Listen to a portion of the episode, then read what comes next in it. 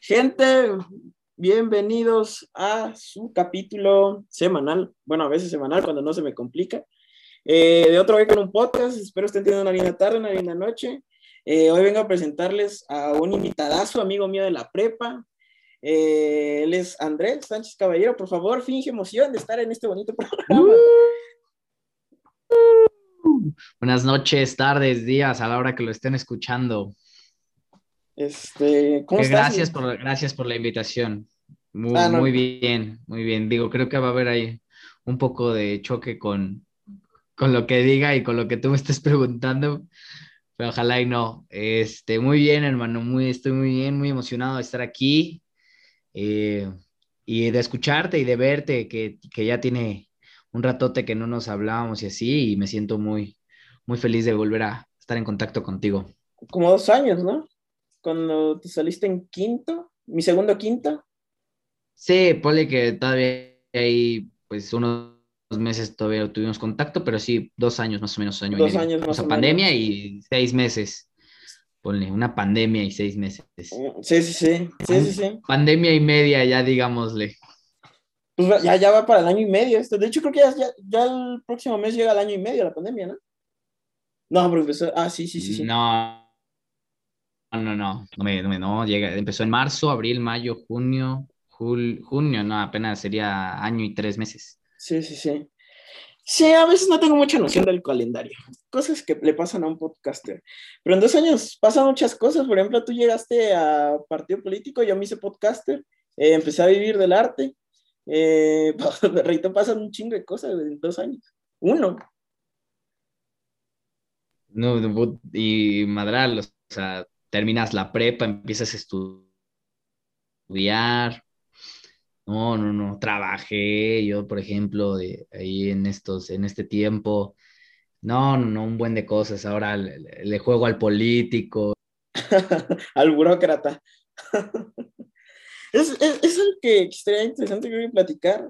Eh, de inicio, eh, pues bueno, pasa, te sales de la, de la prepa, lo último que supe de ti es yo retomo en, cuestiones de cuando saliste a la prepa.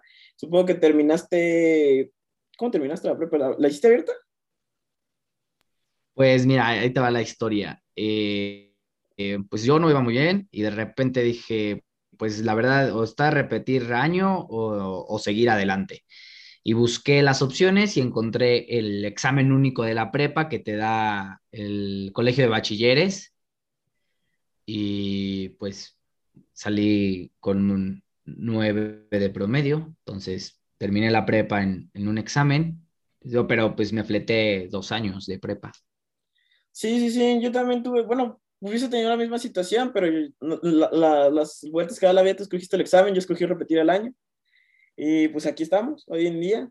Eh, terminas la prepa y, y me, gustaría saber cómo empezó bueno, cuando estabas en la prepa conmigo siempre tenías esta idea de quererle entrar al mundo del, del, político, siempre llegabas y le gritabas a los profes, yo voy a ser presidente, me trátame bien, porque si no, eh, te voy a recortar tu pensión. Y me gustaría saber cómo fue que empezaste a tener cercanía, no como tal al partido, sino cercanía al mundo de, de la política ya más en serio. Pues sí, está, está chistoso. Mira, fíjate Fíjate que yo desde ya como tercero secundaria supe que quería estudiar algo relacionado con la política o ser eh, abogado litigante, porque me gusta mucho, pues, tener la razón, vaya, ¿no? Que esa es la, la, la, la verdadera, la, la, verdad, ¿no? La realidad. Entonces, fíjate que yo eh, al salir de la prepa eh, hago mi examen para la universidad y quedo y pues resulta que por azares del destino, mi novia, Samantha, que le mando un saludo y un besote, eh, su hermano y su familia siempre ha estado muy relacionada en la política. Su tío eh, fue senador de la República, su papá trabajaba igual en el área política y yo me empiezo a relacionar mucho con ellos, empiezo a tener mucha relación con su hermano, que es, es eh, diputado en Puebla, diputado local en Puebla, porque mi novia es de Puebla, y yo empiezo a tener mucha relación con ellos y de repente ah, fallece, bueno, fallece o entre comillas, matan a la gobernadora de Puebla en diciembre de hace dos años. Y pues se iba a lanzar de gobernador mi, cuñado, pero al fin y de repente nadie sabía nada de él y sale un partido político que se llamaba en su momento Fuerza Social por México. Eh, yo tengo la oportunidad de platicar con él, no, no en plan familia o en plan, oye, es que soy tu cuñado, no, en plan como, oye, me interesa, me interesa ser parte de un proyecto político que le abra las puertas a los jóvenes. Y me dijo, me parece excelente la idea, platicamos, y justo tenemos, eh, hay un evento familiar, lo, tomo de frente y le digo, ¿sabes qué? Yo quiero ser parte de, de, los jóvenes de un movimiento juvenil dentro de tu partido político. Lo crea con el senador Pedro Aces, eh, que era, era morenista, es morenista de toda la vida, o bueno, de, de senador por parte morena, y mi, y mi cuñado es, es nueva aliancista panista. Entonces, pues ahí tenía como dos, dos grandes diferencias de, ideologías. Entonces, pues a mí eso me llamó más aún la atención porque pues ya algo nuevo, ¿no? Entonces, dentro de ese partido ya eh, Fuerza Social por México empieza a, meterse mucho en el asunto de los jóvenes. Y más adelante eh, cambia el, nombre a Fuerza por México, que a mí me, gustó mucho más que Fuerza Social por México. Y e invitan a mi familia, curiosamente, también a un tío mío eh, que también le mando un saludo, a ser parte y entonces nos empezamos a sumar. Mi tío decide eh, tener otro tipo de proyectos y yo me quedo, platico con el presidente de, estatal de aquí, de, bueno, de la Ciudad de México, platico con él, digo que me quiero sumar. Me dice, ¿dónde vives? Y le digo, ¿quién? En la Benito Juárez, soy de la Benito Juárez. Y me dice, oye, pues va, ¿qué te parece ser secretario de la juventud de los jóvenes? Digo, bueno, vaya la redundancia, ¿no? De los jóvenes en la Benito Juárez. Y le dije, pues va, me late la idea y me empiezo a reunir con la gente y empiezo a conocer muchísima gente. Eso es, eso es muy interesante, la verdad, el cómo empecé a conocer muchísima gente dentro de este ámbito y tan rápido. Y que esa gente conoce gente y que esa gente conoce gente. Y, digo, resultaba que había gente que conocía a mi tío, a mi papá, a mi abuelo. Entonces, así me empiezo a meter yo a, a este ámbito político. Eh, pues fue una coincidencia muy bonita, pero Igual, eh, algo que quiero aclarar justo que, que, digo, si me permites, este, es esta situación que muchos creen que porque yo digo que mi cuñado es el presidente nacional, es Gerardo Islas Maldonado, creen que yo, ay, perdón, perrito, creen que yo estoy ahí, ahí en, el en el partido por, por influencias o por, o sea, por ser tal, ¿no? Pues eh, realmente yo soy, ajá, no, pues, o sea, realmente yo hablé con él y le dije que yo estaba dispuesto a trabajar, eh, estaba dispuesto a buscar, porque al fin y al cabo él no tiene ninguna responsabilidad conmigo de darme nada ni nada por el estilo. O sea, yo soy el hermano, digo, el, el novio de su hermana, ¿no? O sea, Sí. Pero de todos modos, yo justo me abre esta oportunidad de conocer gente, empezar a, a, platicarles mis ideologías, centrar mis propuestas, mis proyectos a futuro que tengo y justamente me, me, me, abren las puertas más personas dentro del partido, eh, ya sea... Una disculpa a todos los que nos están oyendo, digo, es que... No te preocupes, esto se edita. Ah, ok, ok, ok, cool.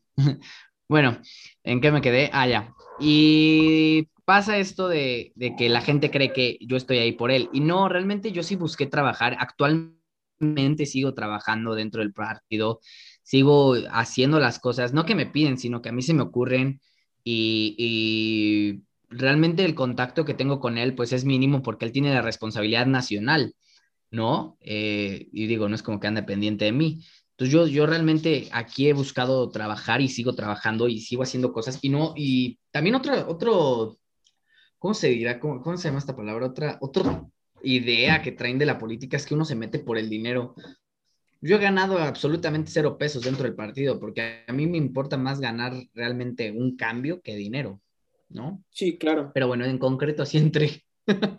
Sí, claro, es, es, es, es mucho el, el, mexicano en cuestiones cuando estás muy fuera de la política, cuando estás muy enajenado. Eh, realmente tú ves simplemente la cara, simplemente ves el spot, simplemente es la publicidad. Realmente por algo se empieza siempre. uno nunca llega a ser candidato a, a, tal madre. Uno siempre em, em, empieza, pues, vaya la redundancia por un principio que ni siquiera te imaginas, porque uno, uno nunca como mexicano está interesado mucho en el, en el aspecto de, de, la política, de cómo se empezará, cómo, cómo, cómo se hace. Y a final de cuentas, pues cada quien supongo que, así como tú viviste un proceso, muchísima gente lo debe de haber vivido diferente.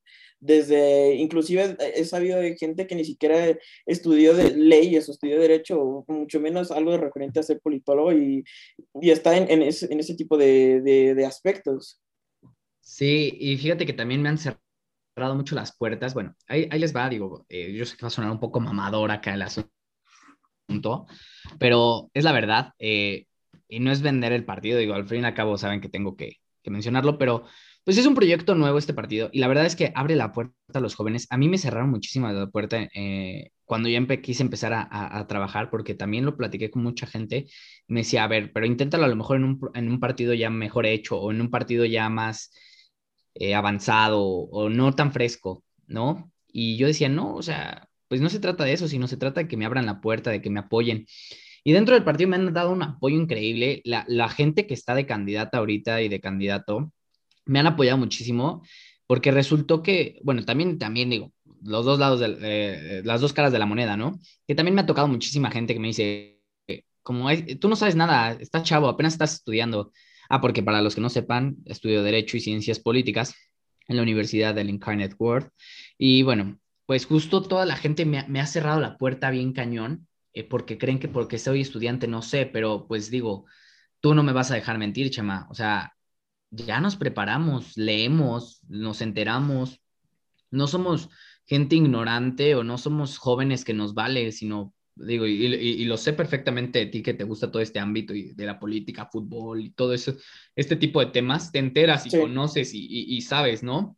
Sí, sí, y pues va, llega un punto en el que la gente te dice, no, es que estás chavo, no sabes. Y me ha tocado dos, tres veces que, digo, no es, no es por presumir, sí es por presumir, pero me ha tocado dos, tres veces que la gente me dice, oye, tú no sabes nada. Y de repente empezamos a platicar o empezamos a plantear ideas y me dice, ay, mira, bueno, pues si estás muy avispado, ¿eh? Pues sí, o sea, creen que me, creen que me quieren, me pueden tratar de a tonto por ser chavo, por tener 20 años, pero pues no, no se trata de eso, ¿no? Se trata de apoyar, de acompañar. Aportar. Creo que sí, hace rato estaba viendo un, una pequeña entrevista Uh, no, no, recuerdo quién, quién era el personaje, es pésimo para los nombres, pero justamente él afirmaba y decía que en cuestiones de, de, de la política, muchas veces el, pues, la, la, gente que predomina ahí, la gente que se mueve ahí es gente pues ya grande, gente que está alrededor de sus 45 para arriba y pues realmente no, no hay mucho espacio para, para pues la gente joven, la gente así, justamente porque dicen, no, pues es, es gente joven, ¿cómo van a, a, a, tener el criterio como para tomar decisiones tan críticas y que deberían ser objetivas con un criterio sumamente claro? como un joven de 20, inclusive a los 30, eh, va a tomar unas decisiones que pueden marcar rumbo y pueden, pueden inclusive tirar todo un, pues ahora sí, una administración. Claro, de hecho, justo, mira, no, no, no, me, no, no me quiero meter mucho en ese asunto, pero bueno, eh, dentro de una de, las, de los issues o de los problemas que traigo en cuestión de mi país que me gustaría modificar más adelante, porque bueno, mi objetivo es ser legislador o llegar a ser presidente en algún momento. Y justo uno de los issues que traigo es que creen que cierta edad ya te hace más capaz de diferentes cosas, o sea, hacer requisitos para ser servidor público que no hay y que hay tontos, o sea, un, o sea, para ser presidente de México te piden tener eh, más de 35 años, ¿no? Pero nada más y ser ciudadano mexicano que, viva honestamente. Eh, eso lo dice la Constitución, pero, o sea, no, no, te piden más, o sea, digo, y lo podemos ver en, en, los presidentes que nos han tocado en este siglo, ¿no? Que no han sido lo, a lo mejor los más preparados o los más longevos o los que más luchan por, por quedar en el poder, pero no han hecho grandes cosas. Y la verdad es que nosotros, los jóvenes, ahorita traemos un movimiento muy, muy fuerte y traemos una onda sub. Eh, yo, yo, quiero, yo considero que los jóvenes traemos un movimiento muy cabrón. Y cabrón me refiero a, a super, con ganas de, de ya quitar lo, lo, que hay, o sea, la política vieja ya está, ya aburre, ya siempre es lo mismo, todos roban, todos, todos hacen lo mismo, vaya, y, y, y, puede tener 60 años y te va a decir, no, yo voy a cambiar las cosas, pero se, cre se, se cre creció en el ámbito corrupto, en el ámbito negativo, o sea, como no sé cómo, no sé tú qué opinas, Chema. Eh, sí, de hecho, ahorita ah, mencionaste una frase que es bastante famosa ya en los medios sociales, redes sociales, lo de la vieja política, todo el mundo está diciendo afuera la vieja política, pero yo me pongo a pensar bastante en esa frase y digo, pues es que para mí, por ejemplo, la vieja política es la política de, no sé, Calderón, porque yo nací, yo, yo empecé a tener uso de razón de, de, quién estaba en el poder en esas épocas, o inclusive ya más para acá en Peña Nieto, o sea, él estuvo en el 2012, empezó en el 2012 y todavía estaba en la primaria, o sea, yo qué voy a saber de política a, los 12 años, yo qué voy a saber de la vieja política. Entonces, me, sí, me gustaría saber tú cómo, ¿Qué visión ves tú de qué es la vieja política? Porque, pues vamos, para alguien de 30 años no va a decir la vieja política es Calderón, porque va a decir ayer, a lo mejor parece güey Salinas, o, pero para mí podría ser Peña Nieto, y eso que llevamos un presidente más, o sea, sí me gustaría preguntar, pues la ciencia cierta, ¿qué es verdaderamente la vieja política? Si son ideales, si son partidos, ¿qué es realmente la vieja política? Porque para uno puede ser ayer la vieja política. Sí, mira, eh, acá eh, yo platico mucho con mi papá porque mi papá ahora desde, desde la pandemia ha hecho home office y pues aquí estamos conviviendo todo el tiempo. Y, y, mi papá tiene 50 eh, años, bueno, tres, tres añitos más de 50 creo. Este, y, y, tiene ya una ideología muy diferente a la que yo traigo, pero me acompaña y me apoya. Entonces, bueno, lo que voy es, para mí la vieja política es hasta el actual presidente. O sea, el actual presidente trae una ideología, mm, va, va más de ideologías a que de tiempos o de edades. Eh, no sé si me voy a explicar, pero la vieja política se refiere justo a esa ideología del poder, eh, que creen que ser diputado, senador, gobernador, presidente, alcalde o en su momento delegado, jefe delegacional, es tener poder. Y realmente justo esto es a lo que voy. Un joven ya no trae esa, bueno, o esperaría que no trajeran esa idea de voy a ser diputado para tener un chingo de poder y poder tronarme a todos los culeros que me hicieron. Pues no, o sea, el chiste de llegar a ser diputado es hacer más, hacer cambios dentro de la sociedad, pero que la sociedad, la misma sociedad te pide. O sea, la vieja política, insisto, es esa ideología de de tener poder, no de tener un cargo político, porque ya nos, y, se sigue utilizando, y no me vas a dejar mentir, cuando llega al poder, cuando llegues al poder, cuando no sé qué, pues no, no es el poder, o sea, sí se les conoce como poder ejecutivo, poder legislativo y poder judicial, pero realmente es cuando llegues a servir a, a, la, comunidad, llegues a servir al público como servidor público, como, o sea, e, y, eso es, por ejemplo, uno de los requisitos que, que no dice la constitución, o sea, tú puedes estar, estar haciendo un podcast y cumples 35 años, te metes a un partido político verde, rojo, guinda, rosa ahora, el que quieras, y, y te metes a ese partido político y te dicen, va, me caes chido, te voy a dar todo el apoyo del mundo para que seas presidente. O tienes 40, o sea, la edad que quieras. Y no, no, no ha servido al público, simplemente porque eres o sea, caíste bien o crees que tienen carisma, pues esa es, esa es la vieja política, que justo todos los partidos lo utilizan. Incluso en, el partido que estoy, llega a haber estados en los que todavía eh, se hacen. Justo, obviamente, intentamos apartar a ese tipo de gente que no se apoderen del partido para que justo no pase nada de eso, porque de verdad es horrible, horrible cómo traen una idea o una estructura mal, planeada o mal planteada acerca en, en, relación a los cambios o al, al servir. Por ejemplo, vieja política, el tirarle mierda al otro. O sea, eso es, es guerra sucia y, por ejemplo, nuestro actual presidente es especialista en eso. Sí, claro. ¿No? Echarle la culpa al otro. Eh, todos los partidos, digo, no me vas a dejar mentir, todos los partidos son especialistas en echarle mierda al otro, pero ese es el chiste de la nueva política. Sí, ahora es la frase hit de todos, porque ahora, ahora, ahora obviamente, pues los candidatos son chavos. Bueno, por ejemplo, en, aquí en la Ciudad de México, hay, ah, en Fuerza por México tenemos más de 10 candidatos a diputación, a concejal, a, ajá, bueno, diputación y concejal, porque los otros no, no lo permiten, de menos de 30 años. Eh, y yo creo que eso es, eso es un movimiento importante porque no estamos corrompidos por esa avaricia o por esa codicia de tener un poder. Bueno, obviamente me gustaría hablar por todos, ¿verdad? Pero por lo menos yo no lo tengo. Yo tengo ese, ese sentimiento de servir, o sea, ese sentimiento de hacer algo más, algo diferente. La verdad es que nunca me ha gustado, te digo, vaya, tú se lo puedes decir a nuestros, a nuestros escuchas, que nunca me ha gustado seguir las reglas o lo que estipula la gente o la sociedad en ese aspecto.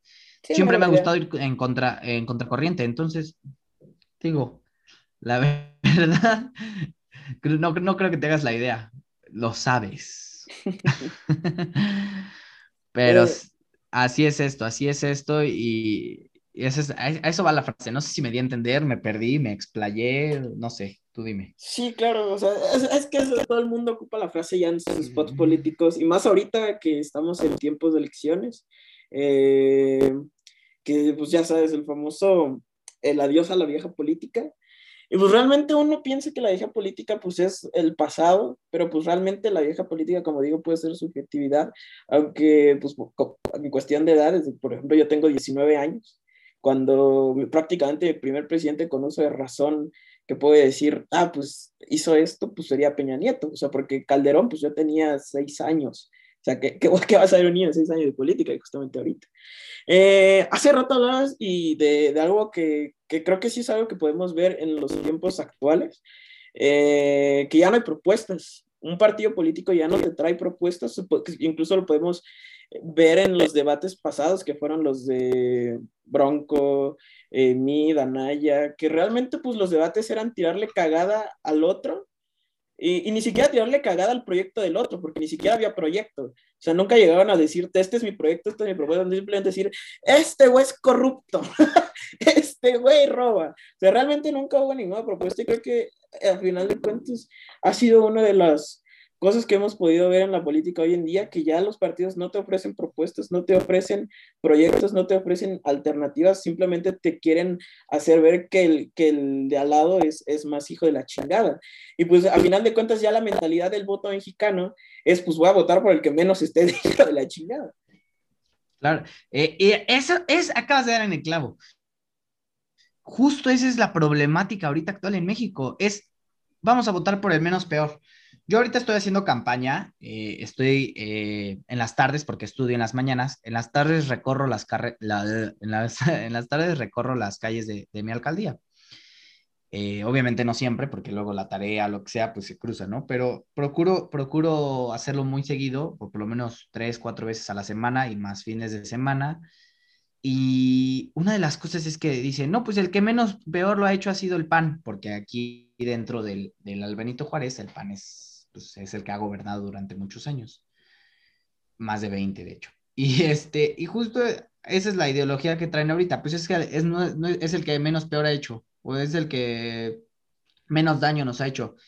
Y en general eso es lo que buscan, o sea, votaron por López Obrador porque era, ah, ya vamos a darle una oportunidad al pobrecito que lleva muchos años, a lo mejor y hace algo bueno, ¿no?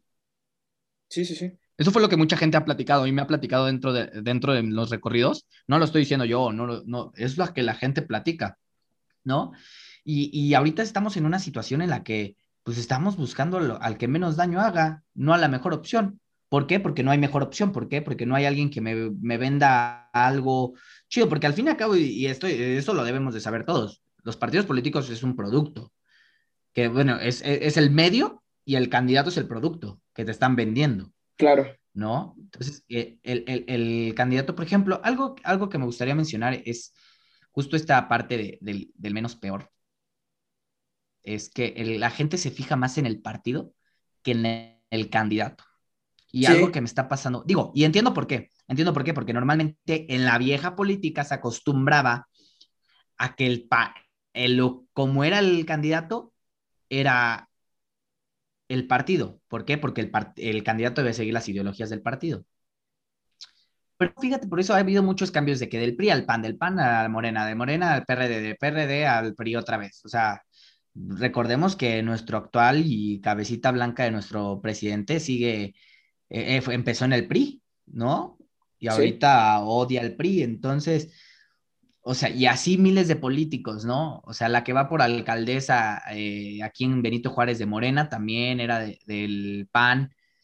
Eh, muchos cambios así. el, Morena se formó por el PRD, digo, va, o sea, de gente del PRD. Entonces, ha habido muchos cambios así. Entonces, la gente debe de empezarse a fijar menos en el partido político, sino más en el candidato, y más en tiempos electorales, obviamente, sino qué está haciendo, obviamente, eh, claro, y no me, voy a meter una, o sea, no me quiero meter un autogol, pero ahorita con esto de los partidos satélites de, de Morena, que Fuerza por México no es un partido satélite, este, ahorita pues obviamente lo que importa es no dejar que López Obrador tenga la mayoría del Congreso, ¿no? O sea, que Morena. Pero, o sea, eso es un caso en específico. Pero insisto, la gente ya no se fija tanto en el, lo que ofrece el candidato o lo que va a hacer o lo que busca hacer, sino, ah, tu partido no me gusta, ¿no? O, ah, es que no conozco a tu partido. Y eso me ha pasado muchísimo ahorita. Ah, no, es que se ve que traes muy buenas propuestas, pero es que no conozco a tu partido. Ah, qué padre que le den oportunidad a los chavos, pero es que tu partido es de Morena, ¿no? Ah, oye, qué bien. O sea, no, no, no, no, no, ya traen una ideología muy marcada.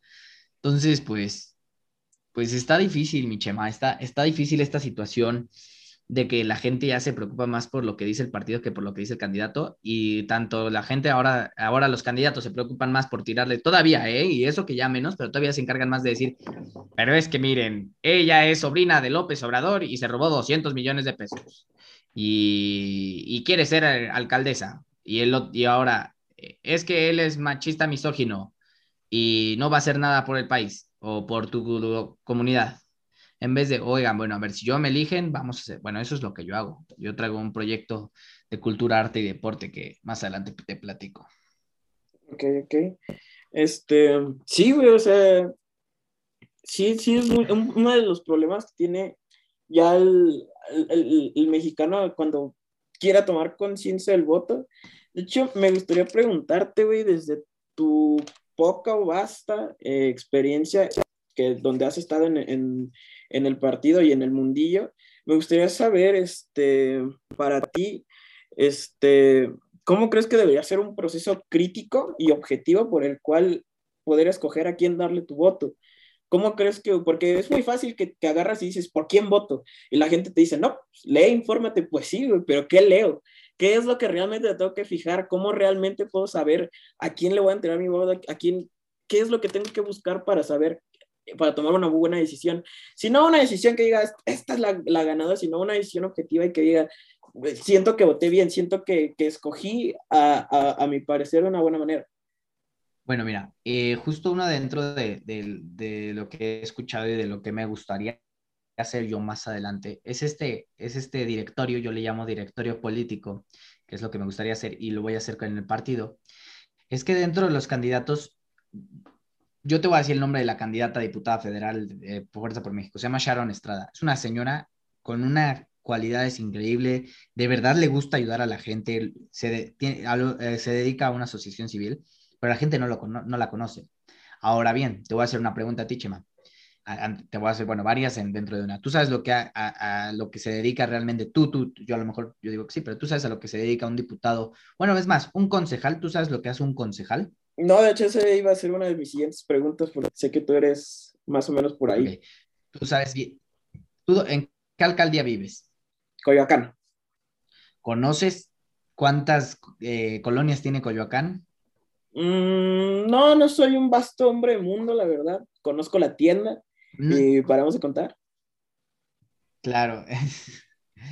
Ese es un problema porque, mira, ahí te va. Y voy a hablar como político y a veces me choca hablar así como político, pero la verdad es que es, una realidad que estamos viviendo.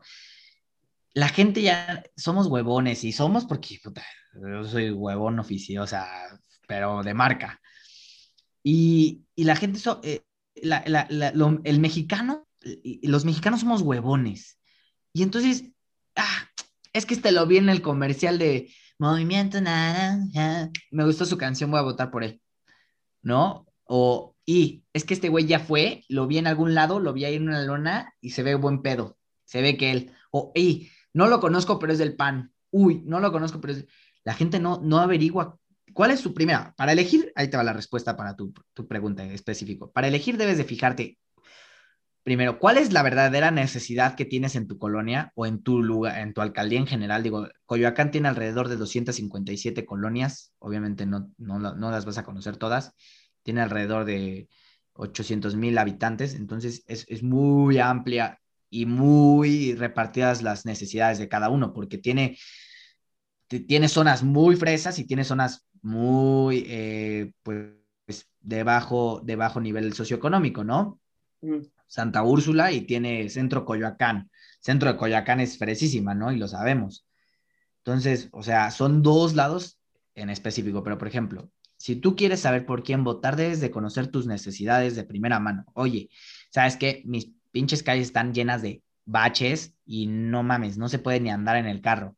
Dos, oye, ¿sabes qué? Se está acabando el agua bien cabrón, no hay agua, está de la burger.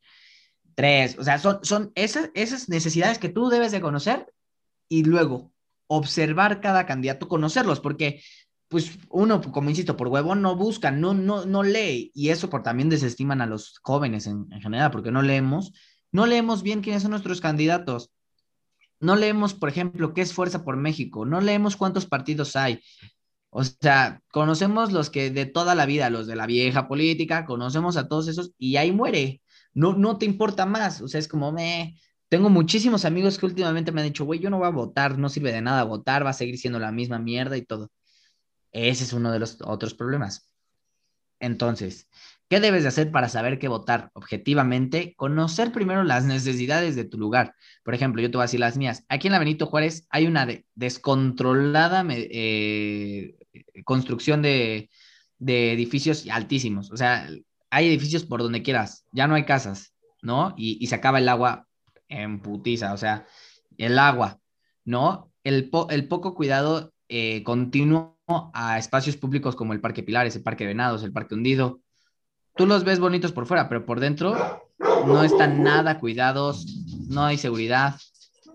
O sea, son muchas situaciones en las que uno debe de fijarse para poder votar. También, ahora, la primera, lo que te hice yo la pregunta, ¿qué hace cada, cada candidato qué?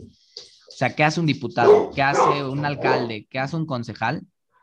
pues hay que saber bien qué, qué hace para poder saber qué votar, ¿no? O sea, si no sabes ni a qué se dedica, ni quién es, ni cuáles son tus necesidades, no vas a saber por quién votar.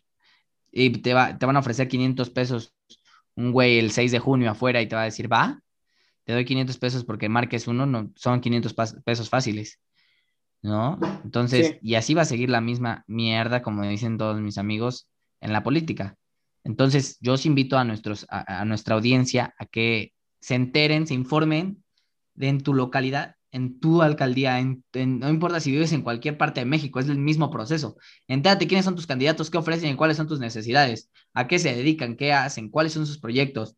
Todos tienen contactos ahí, justo dentro del directorio. Nosotros, en, aquí en la Benito Juárez sí tenemos el directorio, yo lo quiero hacer a nivel nacional, pero el directorio nosotros sí lo tenemos. Y si mandas un mensaje, yo controlo las redes sociales del partido aquí en la Juárez.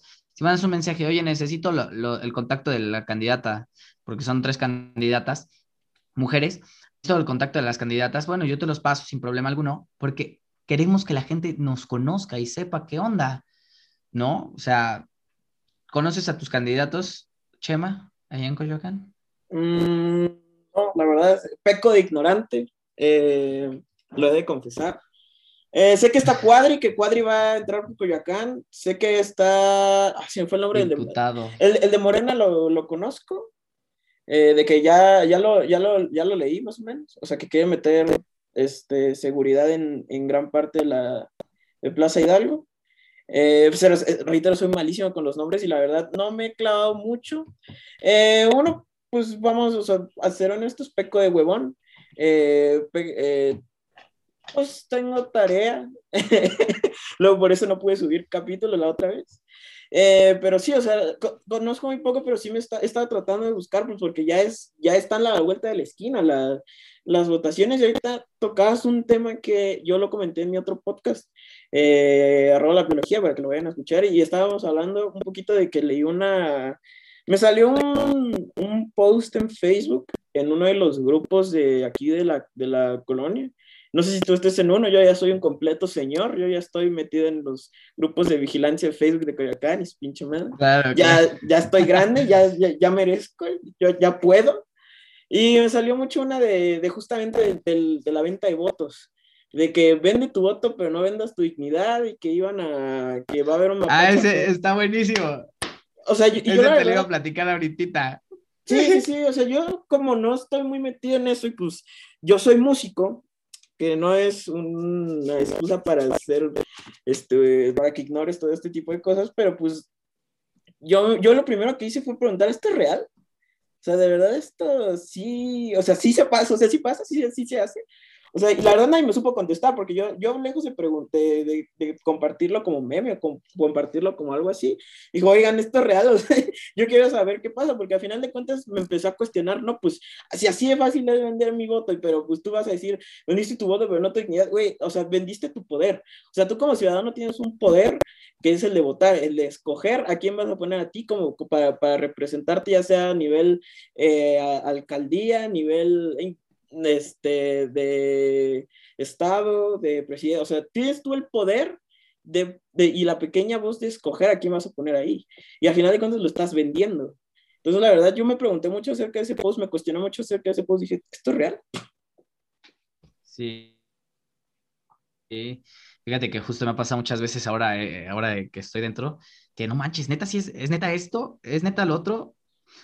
Por ejemplo, una de las cosas que pasa mucho es los chavos que ves ahí repartiendo volantes y que ves eh, ahí haciendo cosas, pues no son más que empleados, no son gente que simpatice con el partido.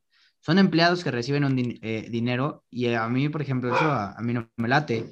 O, por ejemplo, yo tengo muchos amigos que ahora todo el tiempo me, o sea, que me dicen, oye, güey, ¿qué? Te acompaño a repartir volantes, pero ¿cuánto me vas a dar o qué me vas a dar? pues no, o sea, te voy a dar que si quedo va a ser un cambio verdadero. Obviamente nadie me lo cree y me dicen, ah, no mames, güey, pero ese es el objetivo. Y sí, la venta de voto, gente, está muy cabrón. Neta, yo no lo sabía.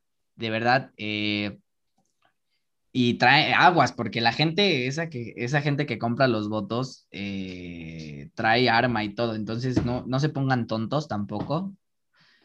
Eh, les recomiendo que nada más literal hagan lo que dice ese post que decimos Chema y yo, que es el de tómale una foto ya marcada y ponle y marca toda la, después toma, eh, marca toda la, la, planilla con una X enorme para que se anule y, ya no, no, y sepamos, porque ellos marcan previamente el partido, sepamos eh, qué partido fue el que, el que compró el voto y ese pues se, se penalice, ¿no? Ese es el objetivo. Y te quedas con el dinero y les dices que sí. ¿No? O sea, sí es real. Entonces, pues, ese es. Sí, efectivamente, sí es real. Joder, lo que es que, pues yo que no estoy muy metida en eso, la verdad, pues no sabía. o sea, sí había visto, pues me, me, llamó mucho la atención, o sea, me brincó. O sea, más que lejos de decir, ah, no más que cagado, estafaste gente, jajaja. O sea, dije, ¿esto es real? O sea, sí se puede hacer, sí pasa. O sea, ¿esto sí es México? Y... Efectivamente. México mágico. México mágico. Sí, sí, sí. No sabía que era tan fácil que agarrar y... O sea, yo sabía que, por ejemplo, tenía una idea muy distinta de la venta de votos, de que, por ejemplo, llegaban y te daban la despensa y tú decías, pues tenías, te, te entraba la idea en el subconsciente de que regaló despensas, eh, regaló el kit escolar, hay que votar por eso. Y entonces así prácticamente estás vendiendo tu voto, estás vendiendo por un bien material totalmente banal. Y entonces, pues yo, eso yo concebía que era vender tu voto, pero yo no sabía que como tal ibas y te decían, eh, ahí te va un billete, pero esto, o sea, la verdad el post me hizo, más que decir, se juega a huevo dinerito, dije, no mames, esto es México mágico. Y pues sí, o sea, es, e, es, un poco triste la verdad, pero además ahorita que pues dices que también traen Fusca y es, es, o sea, no es como que digas que puedas agarrar ponerte pendejo de pues 600 pesos ni verga, dame 2000, o sea, no, pues mejor el cohete ya. Sí, no, no, no, no puedes, ajá, te dicen, no, güey, mucha gente se vende por 500 pesos, ¿tú no te gustaría tener 500 pesos de agrapa solo por meter una boleta? Sí, claro. Entonces, o sea, es la realidad. Yo también tenía la misma idea que tú dentro de la venta de votos. Yo también creía que llegaba el güey y te decía, ten, Mira, si ese día que vas a votar, vamos a tener una comida. Vente. Si votas por nosotros, te vienes a la comida y aquí la pasas chingón, botellas, alcohol, todo. Y ya, muy bien. ¿O qué necesitas? Ah, es que quiero una, como, una pelota para mi hija. Te la doy, pero votas por mí. Sí, o sea, yo creía algo así, digo, a lo mejor suena un poco más tonto, pero no. La realidad es esta que acabamos de ver y está, que acabamos de hablar y está rudo, está rudo, no es, no es algo, no es algo cool, de verdad. Y justo, o sea, nosotros, por ejemplo, en Fuerza por México estamos eh, creando una campaña de, pues, bueno, no una campaña, estamos creando una estrategia de recorrido el 6 de junio, eh, eh, totalmente discreto, porque obviamente a partir del 2 de junio ya no se puede hacer proselitismo. una campaña discreta de, de justo supervisar las, las casillas, porque por, lo mismo de, de la compra de votos y se, se les ubica luego, luego, o sea, y justo en campaña también hay gente súper agresiva, así como de, no, aquí estamos con Morena, si no te vas te vamos a pedrear. Órale, cálmate, yo más venía a compartirles algo. Así está, la, así está de ruda la cosa. Sí, o sea, hay, hay, mucha gente que lejos de ser partidaria llega a ser fanatista, ¿no? Y entonces empieza a tener como como el piensas diferente, o sea, como la parte triste del fútbol de no mames, este güey es rayado, este güey es tigre, vamos a darle en la madre. Este güey trae su playera del Cruz Azul en, en CEU, pues le damos en la madre. O sea, también es cierto que se llega a dar eh, eh, esta parte ah, fanatista en, en, en, la política. Cañón, cañón, cañón. Y, y gente que de verdad, o sea, está muy agradecida con ciertas personas porque les apoyó en cierto momento y están súper metidas con esa persona, pero no por sus ideologías o no por lo que esté vendiendo o por lo que vaya a hacer, sino porque la apoyó en, dos, en 2002, López Obrador le dio a mi familia mil pesos y estoy muy agradecido con él por ah, eso y yo por eso lo defiendo. Sí, por ejemplo, cuando hubo creo que por ahí del 2010 que el PG tuvo un puesto importante y empezó como a regalar como no sé si decir regalar, pero dio como cierto apoyo económico y a mucha gente eso le ayudó para terminar de construir su casa, para hacer tal cosa. Dicen, en el 2006 ese güey, por ese güey tenemos casa, no, hay que darle el voto y, sí, o sea, Exacto, así. Sí, sí, sí, sí pasa. Así es esto. No, ahora, por ejemplo, ahora está súper penado. El, hay una cosa que están vendiendo mucho, se llaman tarjetas de apoyo. Nunca puedes ofrecer como candidato dinero, nunca es venta de voto. Nunca, nunca, no, bueno, venta y compra de voto, nunca puedes ofrecer dinero y muchos, eh, tanto de cualquier partido, de cualquier partido, justo están haciendo las tarjetitas de apoyo económico. Y si tú votas por mí, en el momento en el que llegue el poder, vamos a darle 250 pesos a todos los jóvenes diario, a todos los jóvenes de la colonia diario. Obviamente no, va a haber un momento en el que se va a acabar el presupuesto, pero obviamente dices, no, 250 pesos al día, no manches, por no hacer nada, va, sí voto por él. ¿No? Entonces, está, eh, está súper penado el ofrecer dinero y, también la, los mapaches, así como, como dice la imagen, también está súper penado y también está súper, es un acto delictuoso, o sea, no seas parte de, o sea, no por 500 pesos fácil, es como si te dicen, vende estos 500 gramos de coca y son mil pesos. Sí, es dinero fácil, pero estás haciendo un acto delictivo y no lo hagas. Sí, sí, sí. Eh, pasando a otras cosas, eh, me gustaría hablar un poco acerca de, de pues más que nada, eh, tú eres secretario de la Juventud por Fuerza Partido por México. ¿Qué es un secretario de la Juventud? O sea, yo no sé, ni, hasta donde, yo, yo no soy una persona muy metida, pero sí me brinca la curiosidad y mucha gente también subió un pequeño post de pequeñas preguntas para, para hacerte, güey, y la mayoría de las personas dijo, qué chingados es un secretario de la juventud. Claro, bueno, mira, es chistoso. Dentro de un, de un partido político muy poca gente lo sabe. Existen estructuras básicas. Las estructuras básicas van entre un, de un presidente, un secretario general, eh, un secretario general, secretaria, presidente o presidente, eh, y diferentes eh, secretarías, así como las, las, secretarías que existen a nivel nacional gubernamentales, así debe de haber una estructura básica dentro de un partido político. Obviamente, pues dentro de, de un partido político existe el Comité Ejecutivo Nacional, el Comité Ejecutivo Estatal y el Comité Ejecutivo Local, siempre en todos los, estados y en todos los partidos. El comité, bueno, obviamente, como lo dice, el, el Comité Ejecutivo Nacional se encarga de él todo, todo el país, de todos los, de los 32, las 32 entidades federativas. El Comité Ejecutivo Estatal se encarga de, de cada estado y el local se encarga de cada alcaldía o municipio. Hay partidos, obviamente, o estados que tienen 250 municipios, pues hay 250 comités locales, ¿no? Sea, en Puebla hay 200 y tantos municipios, 200 y tantos eh, comités locales. Y dentro de esas estructuras básicas que ya comenté, está, el está la secretaria general o secretario general, bueno, el presidente encabezando el comité, eh, el, el, secretario o secretaria general, y luego hay diferentes secretarías, que existe una Secretaría de la Mujer, Secretaría de la Juventud, Secretaría de Procesos Electorales, Secretaría de Vinculación Jurídica y otro, otra cosa, otras dos secretarías, no me acuerdo bien ahorita.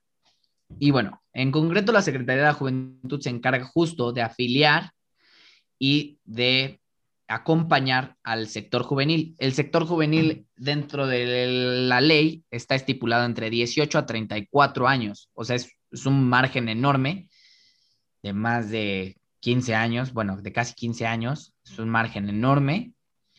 Y, y bueno, justo ese se, encarga de, de, afiliar y, de, y, se encarga del área de, jóvenes. O sea, yo, si llega un chavo de 26 años al comité y dice, yo quiero ser parte de, me lo pasan a mí. Y yo platico con él, le platico la idea del partido, le platico que cuáles son sus ideas, que, que le gustaría, y yo lo, ese, esos datos, yo se los paso al presidente, el presidente se los pasa al la secretaria general del, Comité Ejecutivo Nacional, y así es un proceso muy largo que de verdad sí, sí nos damos la tarea de hacerlo personal el asunto. Yo no soy el, ah, te paso con el secretario de tal, de tal, de tal, no, o sea, dentro del comité y dentro del INE y del los partidos tienen que tener esta formación básica o esta estructura básica para poder ser un partido político. Si no la tienen, no existe. Si no tienen un comité local, si no tienen un comité estatal y no tienen un comité nacional, no existe el partido. Entonces, a lo mejor una persona va a decir, ah, eres de la Benito Juárez. Yo soy secretario de la Juventud del Partido Fuerza por México a nivel Benito Juárez, en el comité eh, local de la Benito Juárez, que es obviamente un paso para lo que estoy haciendo un paso para lo que quiero llegar y eh, para, te piden eh, experiencia, dentro de la ley está marcada para ser candidato a cualquier cosa, tienes que tener seis meses de experiencia, seis meses de experiencia dentro del comité, dentro del área pública.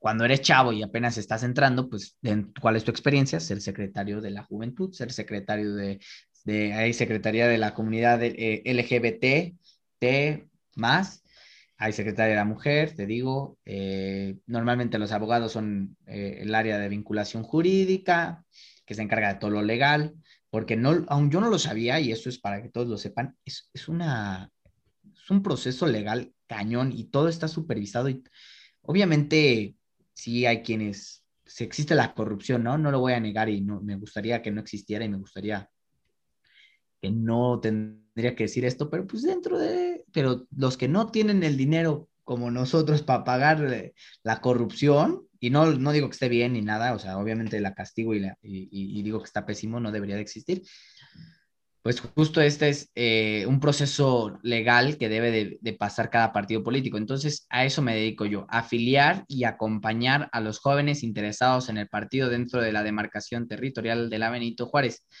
Obviamente mis expectativas es que pronto me convierta a nivel estatal y encargarme de toda la Ciudad de México o eh, ser secretario, subsecretario de la Juventud Mínimo, eso sí me gustaría a nivel estatal, y justo hacer este acompañamiento con todos mis amigos y toda mi generación y las generaciones antes y posteriores a mí.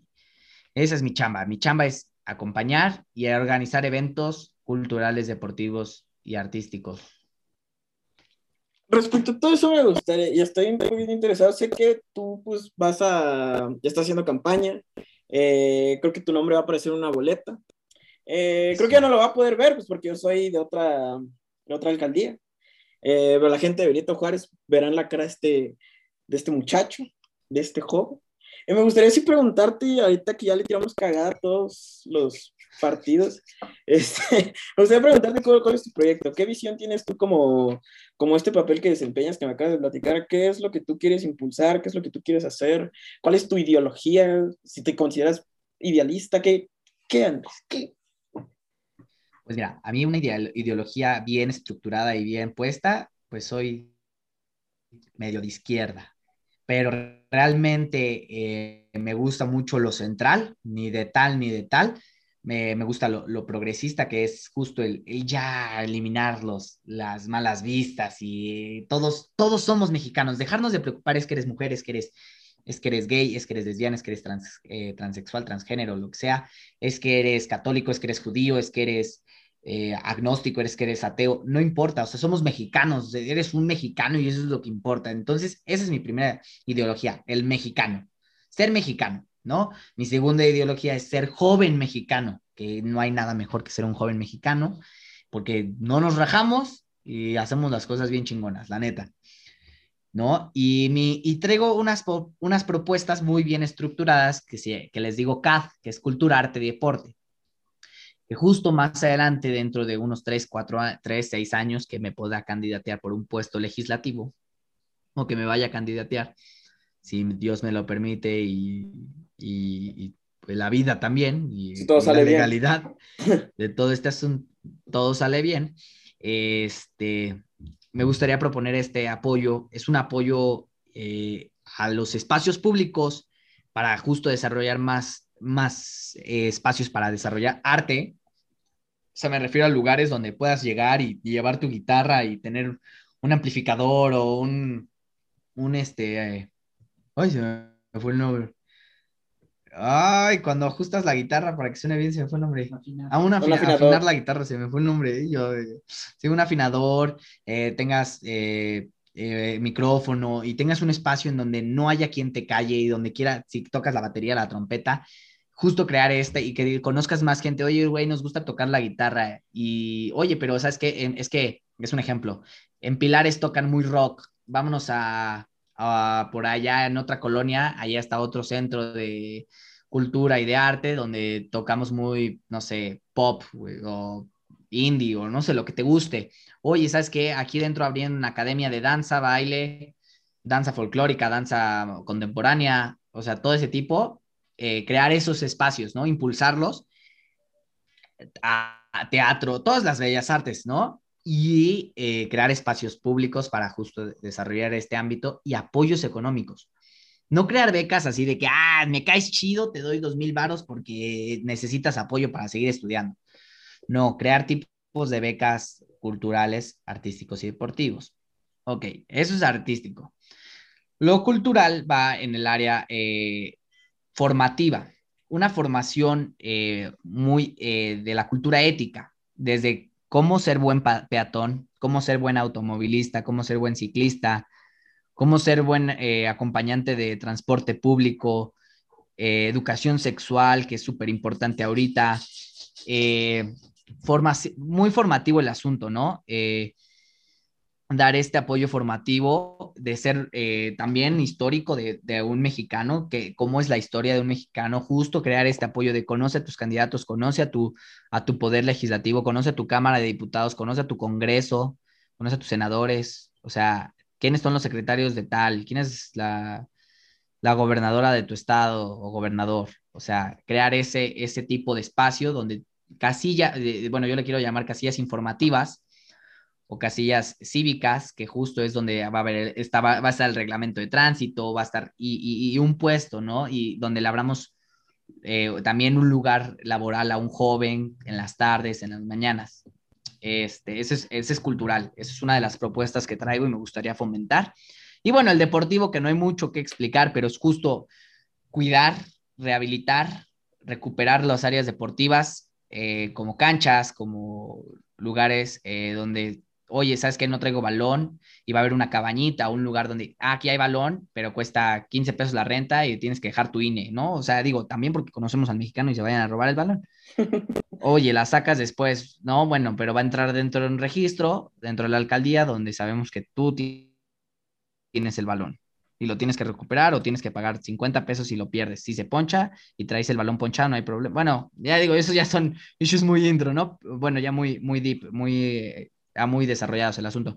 Pero sí, justo crear eso y dentro de los tres crear apoyos económicos, pero como insisto, no de ninis o no de gente que no, no se prepara, sino, oye, ¿quieres un apoyo económico? Ok, tienes que crear, tienes que juntar 15 personas y crear una obra de teatro. Oye, tienes que presentarte a estas clases de cultura cívica cinco veces a la semana durante un mes para justo tener ese apoyo económico. Oye, tienes que crear tu equipo deportivo representativo de la Benito Juárez y a todos se les va a dar un apoyo económico. ¿Por qué? Porque, la, digo, y esto yo te lo estoy diciendo dentro de la Benito Juárez porque no hay mucho joven, pero, y eso, impulsarlo a más hasta llegar a un punto nacional donde todos podamos tener ese apoyo tanto económico como formativo para ser personas de bien. Eso es lo que nos hace, eso es lo que nos hace falta, enterarnos, participar y tener apoyo, porque como sabemos en México hay talento, pero solo falta apoyarlo. Pero solo falta apoyarlo. Sí, frase icónica. Exactamente. Sí, sí, sí, la verdad es que es, suena interesante, porque al final de cuentas estás impulsando el, la cuestión cultural del ser peatón y el ser este, automovilista. Creo que siempre existió una dualidad donde ya sea que vas caminando y dices, soy peatón, tengo preferencia, voy a cruzar a la verga. Y pues al final de cuentas, por eso causan los accidentes, raza. Por eso eh, uno se ha lastimado. Eh, creo que es importante, eh, porque ya, ya pues sabemos que AMLO fue uno de los gobernantes que, pues no quiero decirlo así, pero sí le hizo un poquito de mucho al arte cuando trató de quitar los fideicomisos al cine. nunca ha habido como un, como un aporte político hacia, hacia esta área y se lo digo yo pues porque yo soy Doremi. yo no, yo la verdad me estoy arriesgando muchísimo, me arriesgué muchísimo cuando dije el arte, a vivir del podcasting, entonces me arriesgué muchísimo, eh, pero a final de cuentas siempre va a haber alguien que diga, no, pues a lo mejor este lado es por el que hay que impulsarle. Creo que es muy interesante porque también mantienes mucho esta el, el querer hacer deporte, pues siempre fuiste alguien muy atlético, siempre fuiste alguien que siempre llegaba al salón con su casco americano a azotar las mesas, eh, a tu presente. Sí, es cierto. sí, no, pero digo, también esto dentro de las propuestas no es para gente huevona que, ah, mira, eh, si yo voy, no.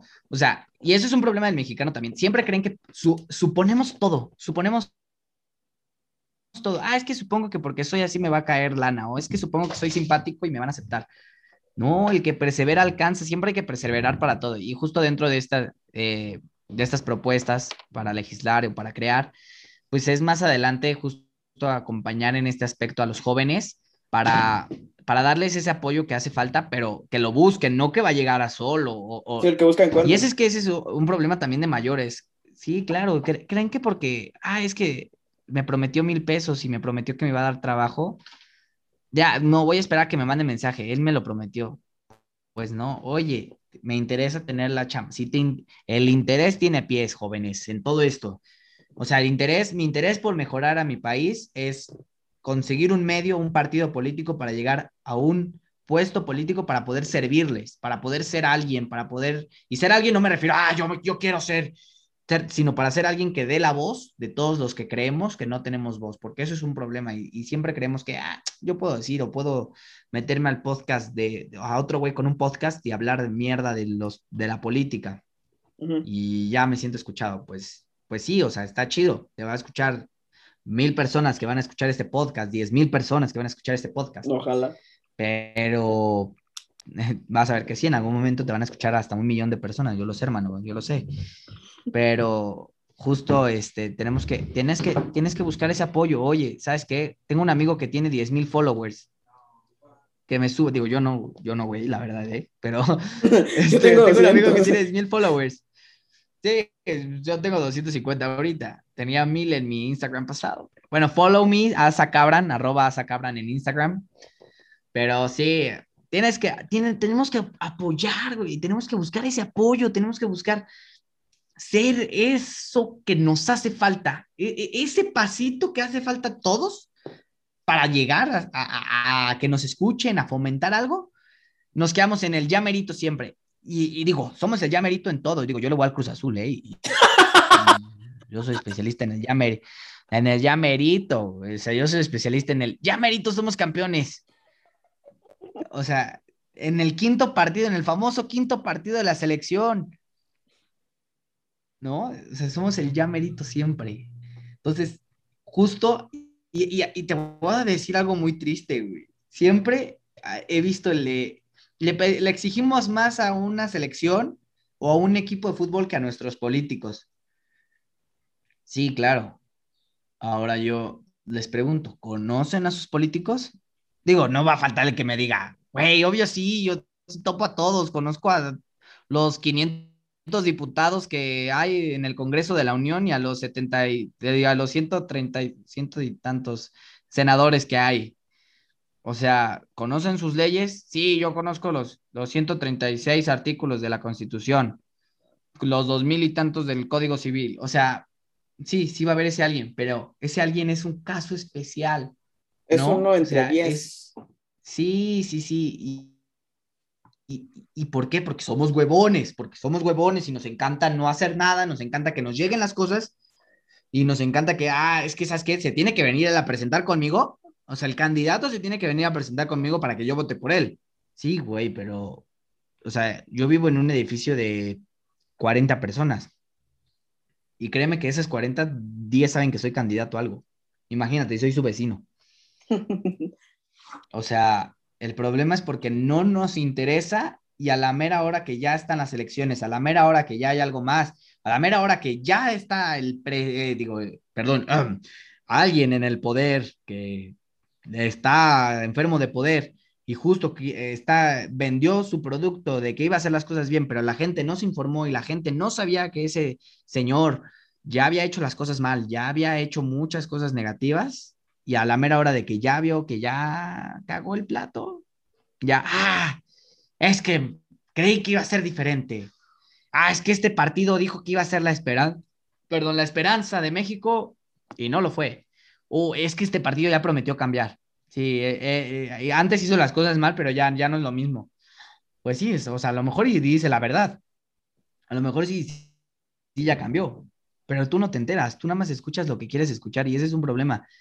Ah, una, de, una, de mis, una de mis frases de, de campaña es, a ver, ¿qué quieres que te diga? ¿Lo que quieres escuchar o lo que voy a hacer de verdad? Yo te, y se los he dicho a la gente que, y la gente si me ha visto en la calle y me ha escuchado, lo, lo, no me va a dejar mentir. Yo les llego y a la gente le digo, le digo la fría verdad. Le digo, a ver, ¿qué quieres que te venda? Mil cosas que te digan, no mames, tú vota por Andrés Sánchez Caballero y vas a obtener dos mil pesos semanales, vas a tener los parques como si fuera el Central Park de Nueva York. O sea, eso es lo que hacen todos. Yo prefiero decirte, a ver, a ver, te escucho a ti primero. Tú dime qué te gustaría que pasara. Oye, los baches, ok. Pero digo, jamás vas a complacer al mundo y eso lo tenemos bien, sí, claro. bien establecido. Espero que tú lo, lo sepas. Porque, por ejemplo, una vez yo le dije a unos vecinos con los que platicaba, les dije, ¿qué les parecería si yo repavimento toda la calle? Eran cuatro vecinos. Uno me dijo, sí, güey, estaría poca madre. Tres me dijeron, sí, pero no lo hagas entre semana. O sea, y, o sea, y llueve y se tiene que cancelar el trabajo porque tiene que ser, la repavimentación tiene que ser caliente y tienes que remover, repavimentación tienes que mover todo para poderlo mover. O sea, no tarda tres días, no tarda dos días, tarda una semana. Entonces, ¿quieres que salga de una semana de corridito o mejor me espero toda la semana que se quede culerísima la calle? Entonces, ahí entendí que nunca vas a satisfacer a alguien, pero que la gente tiene que saber cuál es la realidad. Porque mi realidad, mi verdad, a mí me encantaría que México fuera país de primer mundo y a no manches, tuviéramos tres aeropuertos internacionales. Sí, o sea, una utopía increíble que no existiera la corrupción, que la delincuencia no, no existiera. Sí, exacto, exacto. Where is the love, no? De, de Black Eyed Peas, o sea, claro, me encantaría, pero es la realidad. La realidad es, yo puedo hacer esto, estas están mis facultades, Sí, claro. Ok, yo como concejal, estas son mis facultades. Yo te propongo que yo dentro de concejal supervisaré el presupuesto que no se vaya dentro de las construcciones irregulares, que, es, que te digo que es uno de los problemas aquí en la, en la Benito Juárez. Ok, esa es la realidad. Yo te puedo decir que yo no mames, yo voy a meter al bote a toda la, gente que hace delincuencia aquí. Pues no. O sea, si, pues, si pudiera hacer eso, no manches. O sea, hasta compitas algo metiendo al bote. Pero pues, esa es la realidad, lo, que hay que ser honestos. Sí, sí, sí, o sea, ahorita que, que, mencionabas este del, del no entre semana, me acordé mucho que, por ejemplo, por aquí en mi casa hubo un, ya había una calle que estaba bastante fea, donde inclusive ya llegaba a haber accidentes, y pues este, se pidió repavimentar, o sea, el, el, proceso de quitar y volver a poner. Pero mucha gente se enojó, que porque decía, es que la, el gobierno no piensa que tengo que salir a trabajar, no, me están imposibilitando la área, güey ya no puedes correr en esa calle, ya no puedes pasar tu coche ahí, ya hay acceso, o muchas veces pues está la parte, no vas a poder completar a todos, pero una cosa también no te pones a pensar que, que para, para lo, conseguir algo tienes que dar algo a cambio, es decir, para que la calle se pavimente tú tienes que buscar también otra alternativa para que en un futuro las cosas sean un poquito mejores, hay que saber cuándo doblar las manos. Muchas veces el mexicano no, no sabe cómo, o sea, no, no en cuestión de que no sepa cómo, sino que no lo hace y al contrario se lo toma personal y dice, es que lo están haciendo para joder al mexicano mismo. Claro, somos súper egoístas y solo nos fijamos en nosotros y cuando, y, y cuando nos fijamos en alguien más es en algo negativo. Por ejemplo, mucha gente me ha dicho, es que tú estás ahí por palancas, es que tú estás ahí porque, eh, no sé, porque no te, no te mereces estar ahí. O sea, y no sé si es envidia, y mucha gente me quiere ver tirar, ¿eh? No, mucha gente me quiere ver tirar la toalla. Y no lo he hecho, y, me, y, me, han hecho política, así se le conoce, y digo, qué triste. Me han hecho groserías dentro del partido, me han dejado plantado, me, me han tirado de a loco, me han tirado de, de inútil, y les he callado la boca. Digo, me, me he dedicado ahorita a callar bocas, a, pero también me han tirado de a niño rico, también me han tirado de que yo sí tengo lana, me han tirado de que a mí sí, me paga el partido. Y cuando se enteran de que no, se quedan así de, ay, güey, o sea, este chavo sí, sí, sí trabaja, así hace, o sea, y yo lo que he hecho ahorita en el partido ha sido trabajo limpio, ha sido de verdad, me, me, ha encantado, de verdad, algo de que te platico, Chema, me ha encantado escuchar a la gente. A veces digo, no falta el que es grosero, pero me ha encantado mucho, mucho escuchar a la gente, güey, y de verdad conocer lo, lo, jodido que está desde, mi, desde el lugar donde vivo, imagínate el país, güey. Sí, claro. O sea, no sé, es, es una chamba que, que, que, estoy empezando a hacer para llegar a un 2036 siendo presidente de México. Estaría chingón, digo, si no se puede, pues no, pero, pero, güey, está cabrón, está cabrón el asunto y está difícil. Digo, yo, yo me iba a venir preparado, iba a leer lo que iba a decir. Digo, no sabía qué me ibas a preguntar, pero yo iba, yo iba a venir preparado y leer. Pero me gusta más platicártelo así, porque siento que, no sé, siento que es mucho más honesto. Digo, lo que escribo lo, lo escribo yo, no me lo escribe nadie, pero siento que es mucho más chingón platicar así y de verdad que la gente se dé cuenta que el problema no es tanto el político. O sea, ¿cómo, cómo es el dicho? No, la culpa no tiene el, el, indio, sino que no hace compadre. Sí. No, a lo mejor no es el mejor dicho, pero justo no, el problema no es tanto del político, es de quien lo elige. Y es el problema es que no estamos enterados de nada. Racista. Eh, sí, está muy racista mi, mi dicho, pero pero bueno, era una referencia, discúlpeme, gente. Coloquialmente creo que está normalizado en la cultura mexicana el, el no es culpa del, sí, sí lo había escuchado, sino de quien lo hace compadre, pero pues al final de cuentas son cosas que ya se irán quitando eh, sin encontrar nuevos dichos, creo yo. Sí, justo. ¿Sabes qué? Yo estaba platicando con un sacerdote, porque yo soy católico, y los sacerdotes, pues obviamente yo, yo soy pro aborto, yo soy eh, es eh, eh, eh, acompañante y activista de la comunidad LGBT, yo los apoyo, y pues obviamente no, no comparten mis ideologías, ¿no? La, la, cultura católica, pero de todos modos yo les digo, ¿por qué no justo desde ahorita empezar a preparar a una sociedad que está acostumbrada a algo, está acostumbrada, estamos acostumbrados a la corrupción, hermano, aunque no, la gente dice, ah, ya no, estamos acostumbrados a la corrupción, o sea, la corrupción va desde, profe, ándele, páseme dos décimas, ¿cuánto quiere? Lo invito a unos tacos, dos décimas, ándele. Sí, claro. No, o sea, ahí va, ahí es corrupción. Oye, ah, pinche policía culera, solo detiene, no, ah, no fuera alguien este, fumando mota porque ya lo detuvieron, pero no fuera alguien robando un banco porque no lo detienen. Pues sí, güey, pero si sabes que es, o sea, digo, ahorita ya no es tan ilegal fumar mota, pero si sabes que es ilegal fumar mota o meterte sustancias en la en vía pública, ¿para qué lo haces? O sea, no deja de comparar con quien hacen algo malo justificando lo que tú haces mal. Y ese es, su, ese es justo ir preparando a la sociedad, quitando eso, quitando la, obviamente lo veo difícil, pero me gustaría mucho quitar esa ideología machista, eh, quitar esta ideología discriminatoria discriminatoria, racista. O sea, güey, avanzar. Ahora sí decir literal, estamos en pleno siglo XXI, hijo.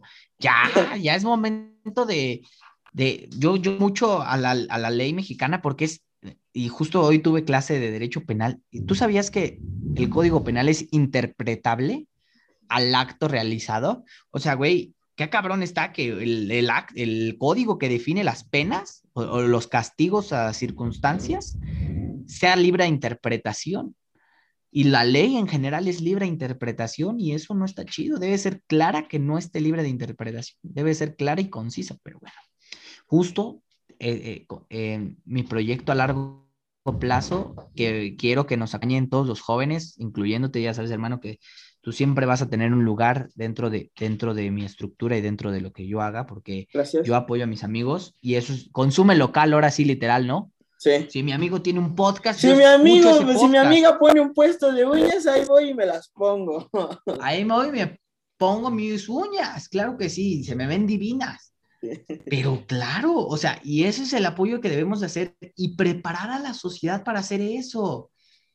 Digo, son muchos años, a lo mejor ya ni me toca a mí, pero empezar a hacerlo, es, esa es una meta que tengo, empezar a preparar una, a una sociedad lastimada, a una sociedad no abierta, muy cerrada en muchos aspectos.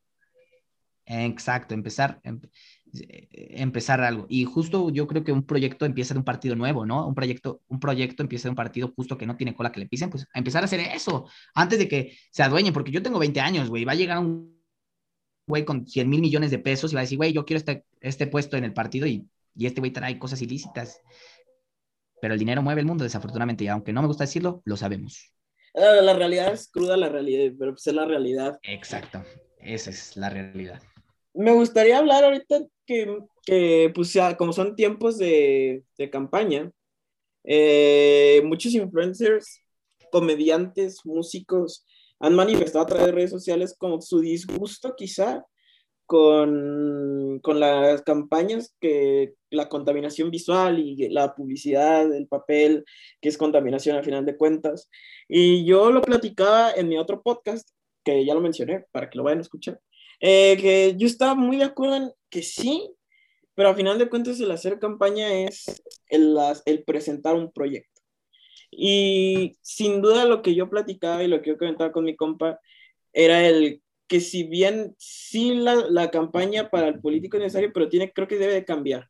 Creo que tomar otro rumbo, debe de haber otra estrategia por la cual hacer una campaña más eficaz, menos contaminante, eh, que al final de cuentas presente de una forma totalmente directa, objetiva y crítica las propuestas que puede traer un político o alguien que se va a candidat candidatear. ¿Está bien dicho eso?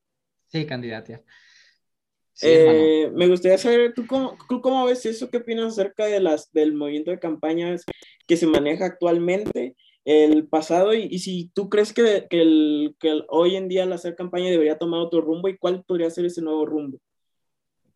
Ay, me encantó tu pregunta, güey. Qué, qué chingona pregunta. La verdad es que justo ese interés me, me, encantaría levantarlo en muchísimas personas más. Ok, mira, yo voy a empezar con esto. Soy cero fan de los panfletos o de las, ¿cómo se llaman? De esos de papel. Sí, panfletos. Ah, sí, panfletos flyers, volantes.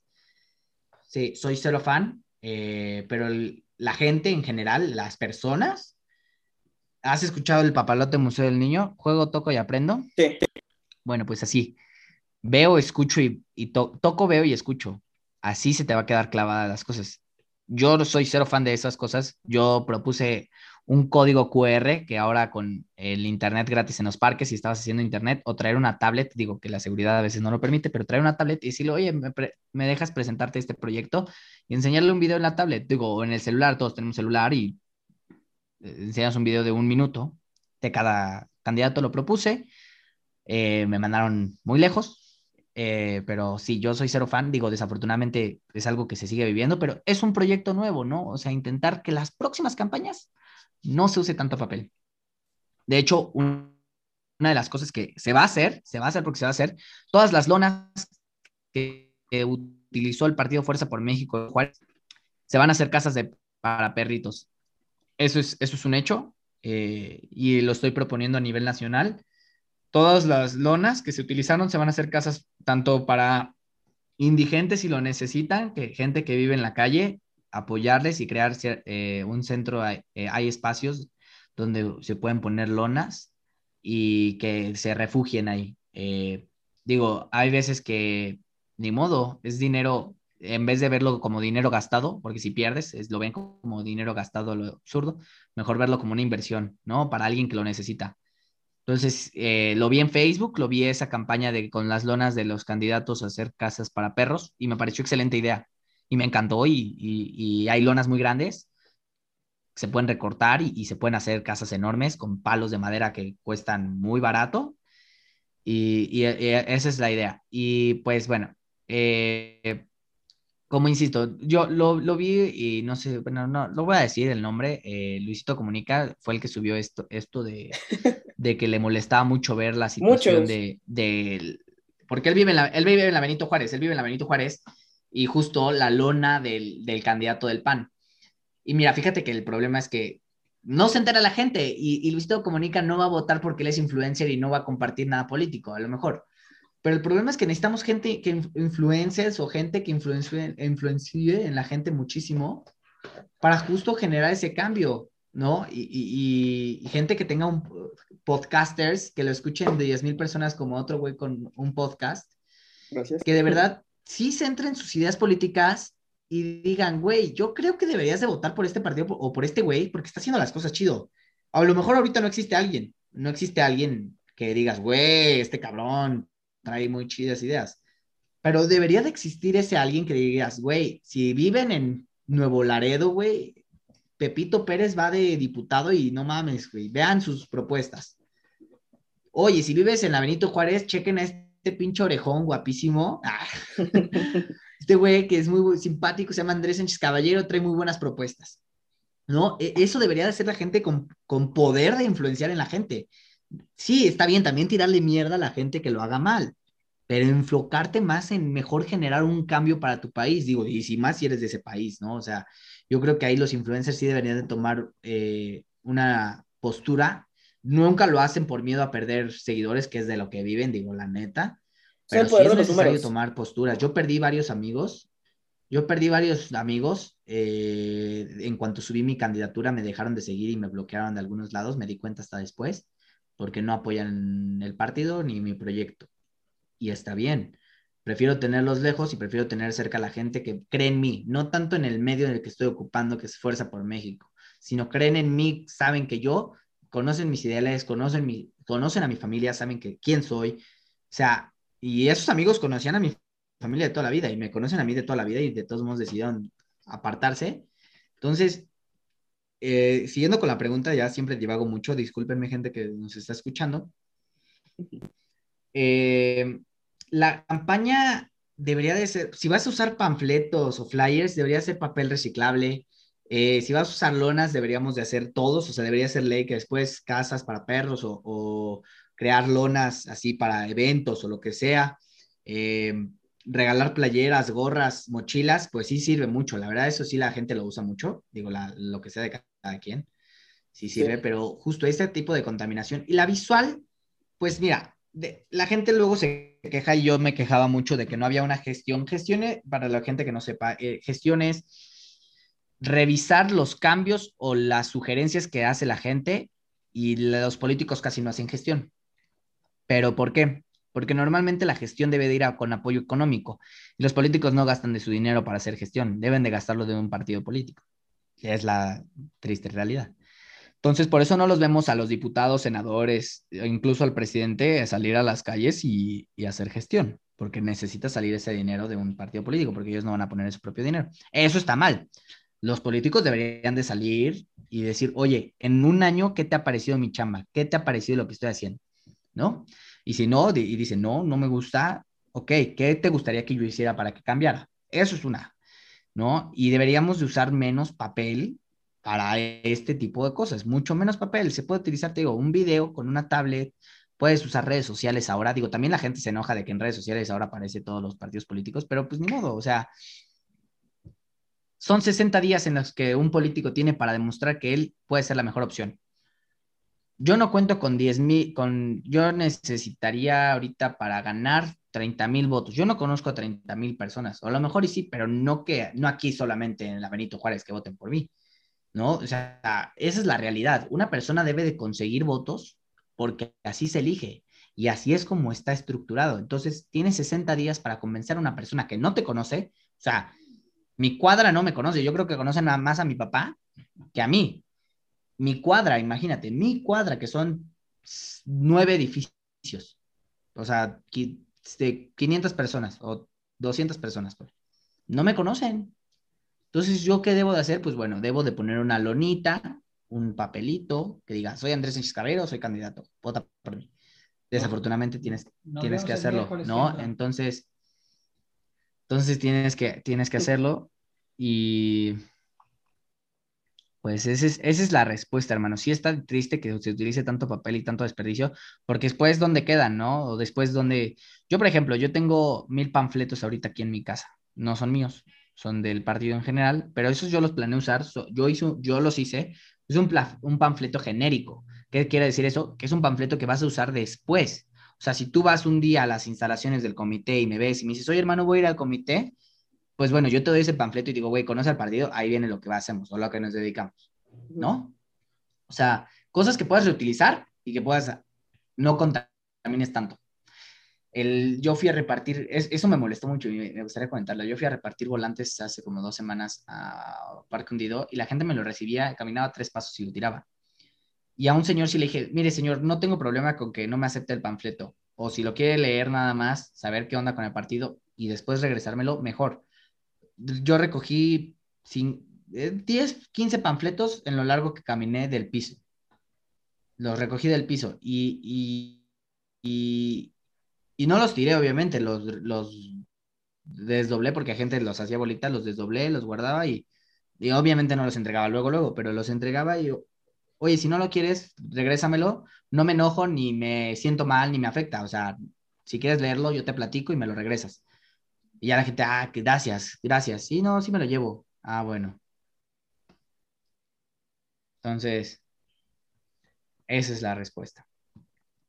Sí, sí, mucha gente le desespera mucho estos tiempos de, campaña también porque, pues, bueno, yo, por ejemplo, estoy navegado en YouTube porque de que buscando canciones, buscando cualquier cosa y, salen miles de anuncios de, de campañas políticas que, lo, si bien podría llegar a desesperarme, pero pues, también está la parte del, pues esto no contamina, o sea, si bien te, lo topas en todos lados, puede ser un poco desesperante, porque pues, sí, es un poco de que, que te sale cada 15 segundos un anuncio de, de cuestiones políticas, pero pues al final de cuentas sería mucho contradecir una postura ambientalista, una postura eco-friendly, eh, porque al final de cuentas sí, sí te sale, pero no, no va a terminar siendo papel eh, hecho bolita, que final de cuentas luego va a terminar tapando coladeras.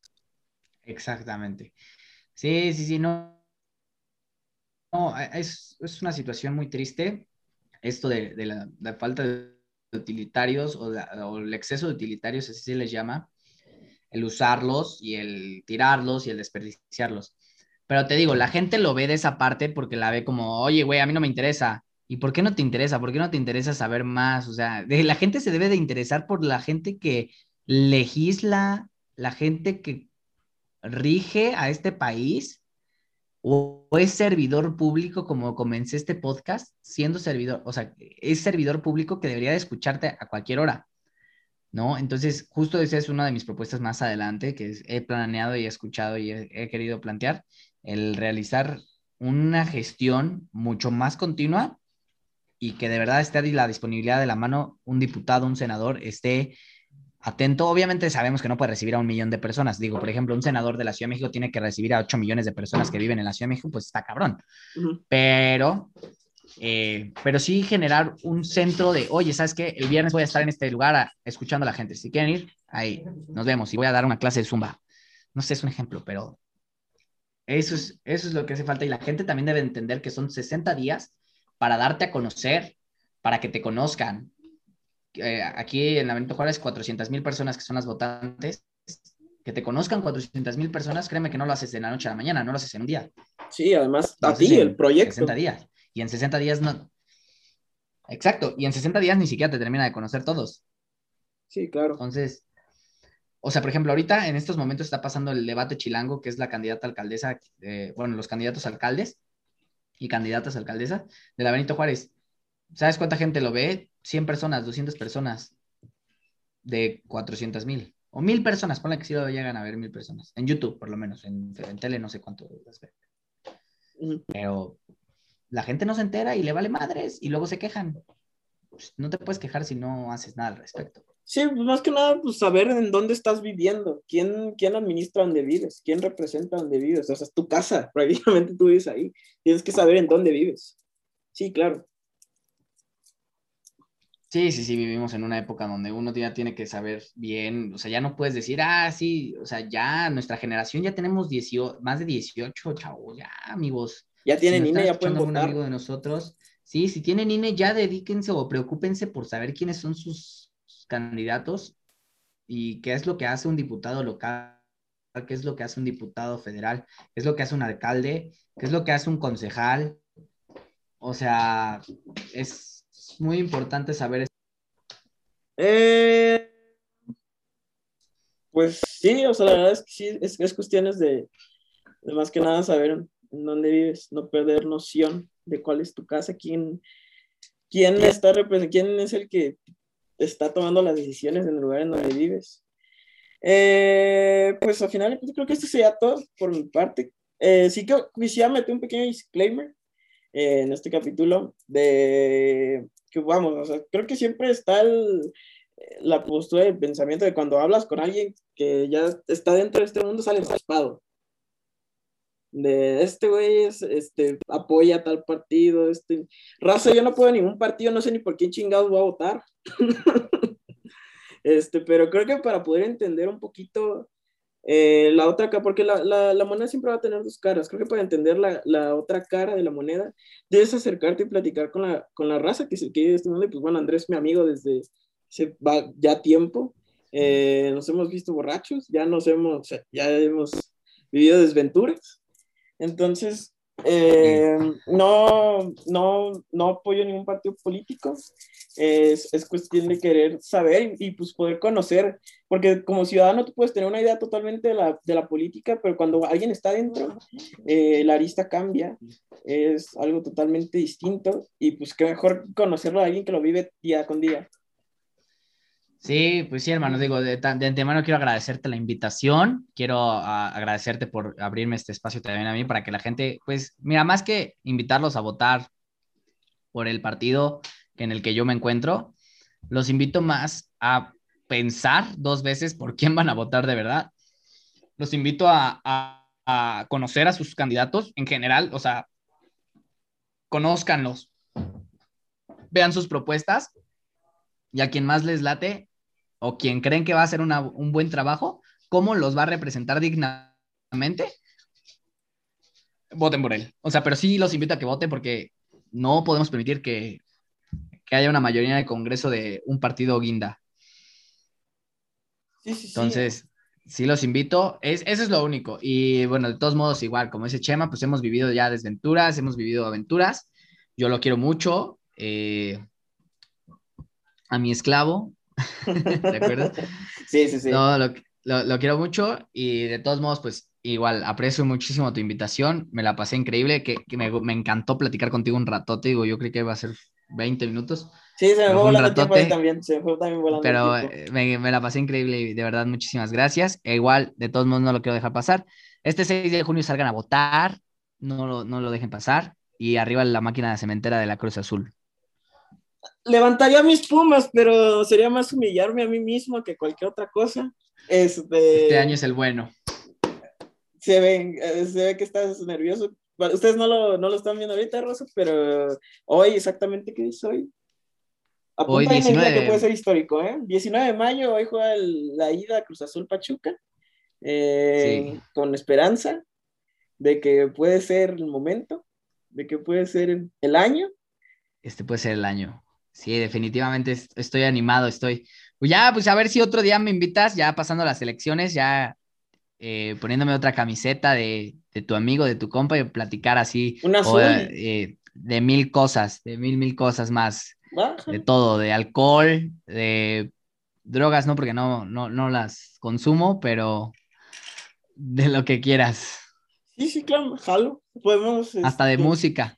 Debatimos que, que, que, que, qué estilo de música es mejor.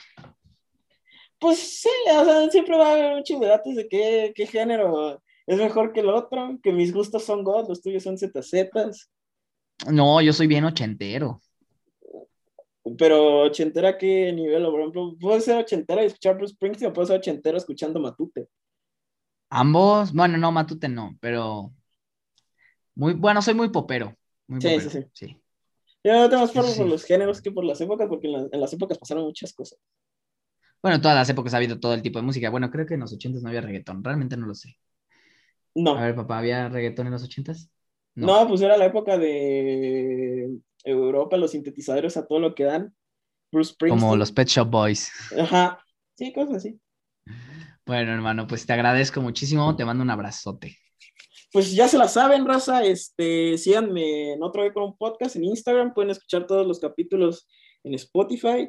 Síganme otro podcast, este, arroba la biología o la biología en su plataforma favorita de podcast. Síganme en Twitch, eh, Chema, che, 3ma27. Hago directos cada vez que tengo pinche tiempo.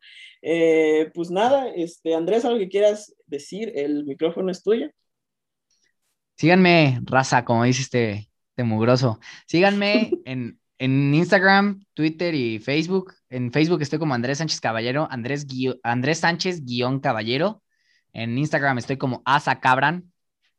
Así, Asa Cabran. Asa Cabran. y en Twitter estoy como Andrés SCB Off.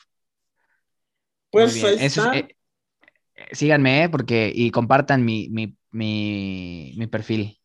pues ya se la saben. Eh, nos estaremos viendo un próximo viernes con claramente el invitado que todavía no invito. Eh, muchas gracias por aceptar la invitación, güey. La verdad, mucho gusto volver a platicar contigo, volver a saber de ti. A mí también, hermano. Eh, pues nada, hasta la próxima, amigos. Perfecto. Hasta la próxima, gente. Cuídense.